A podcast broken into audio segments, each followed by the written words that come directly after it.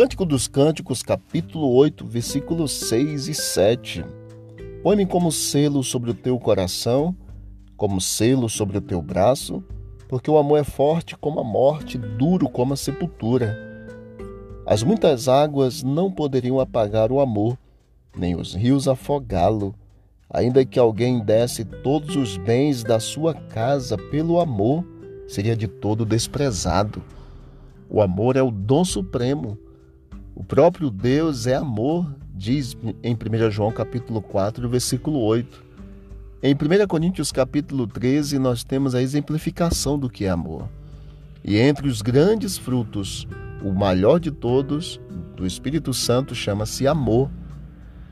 A suma da lei diz a palavra que é o resumo exatamente no amor. Amor a Deus acima de tudo e ao próximo como a nós mesmos.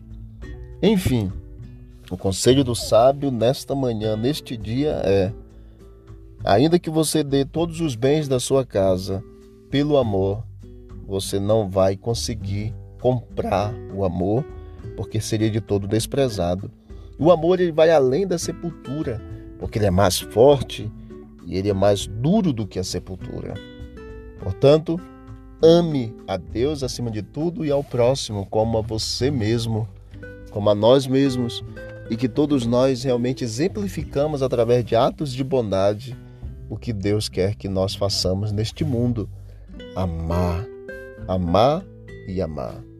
Que Deus te abençoe e plante no teu coração o amor a cada dia, pelo seu poder em nome de Jesus. Vamos orar?